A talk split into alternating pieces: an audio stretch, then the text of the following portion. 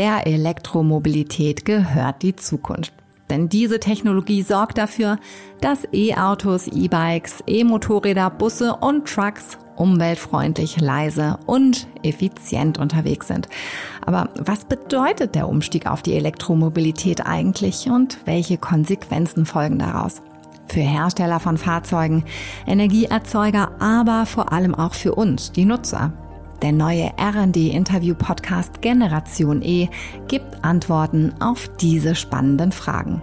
Ich bin Dorothee Heine, seit über 15 Jahren in der Mobilitätsbranche aktiv und ich lade Expertinnen und Experten ein, die einzigartige Einblicke in ihre Welt der E-Mobilität geben, vor welchen Herausforderungen sie stehen und wie sie mit diesen umgehen.